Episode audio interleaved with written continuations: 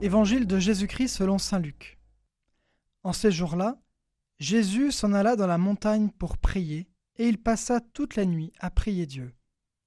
Le jour venu, il appela ses disciples et en choisit douze, auxquels il donna le nom d'apôtres. Simon, auquel il donna le nom de Pierre, André son frère, Jacques, Jean, Philippe, Barthélemy, Matthieu, Thomas, Jacques fils d'Alphée, Simon appelé le Zélote, Jude fils de Jacques et Judas Iscariote qui devint un traître. Jésus descendit de la montagne avec eux et s'arrêta dans un terrain plat. Il y avait là un grand nombre de ses disciples et une grande multitude de gens venus de toute la Judée, de Jérusalem, du littoral de Tyr et de Sidon. Ils étaient venus l'entendre et se faire guérir de leur maladie. Ceux qui étaient tourmentés par des esprits impurs retrouvaient la santé. Et toute la foule cherchait à le toucher, parce qu'une force sortait de lui et les guérissez tous.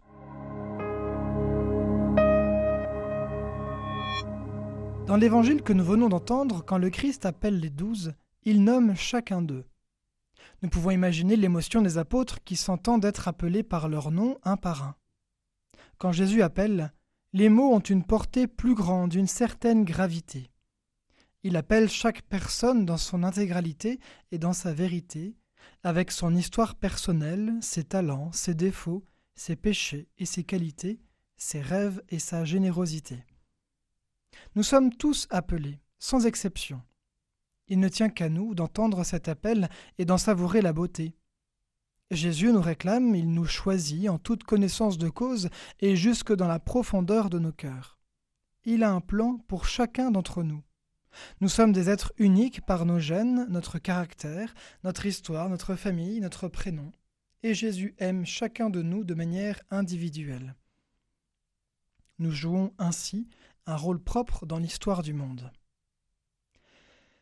Malheureusement, comme Samuel qui s'y prendra par trois fois pour répondre au Seigneur, nous ne savons pas toujours entendre cet appel qui est aussi l'appel de notre vocation.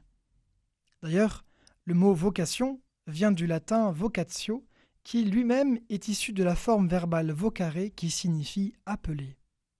Et souvent nous lui résistons.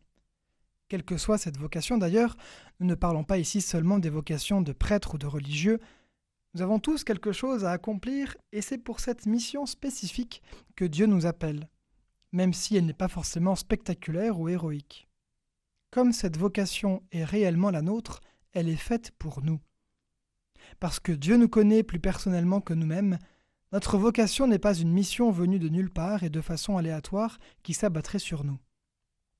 La vocation est la manière dont Dieu veut tirer le meilleur de ce que nous sommes. Si cela n'exclut pas les combats et les croix, nous n'avons rien à craindre de répondre à notre vocation. Rassurons-nous, elle est faite pour mûrir, pour évoluer, pour prendre sens au fur et à mesure de notre vie, les apôtres n'ont pas compris tout de suite leur vocation, notamment Pierre à qui Jésus dit à plusieurs reprises Plus tard tu comprendras. Ainsi, nous aussi, ayons l'humilité d'accepter de ne comprendre parfaitement notre vocation que progressivement. Elle sera la cohérence que prendra notre vie quand nous la regarderons à la fin en plongeant notre regard dans celui du Père.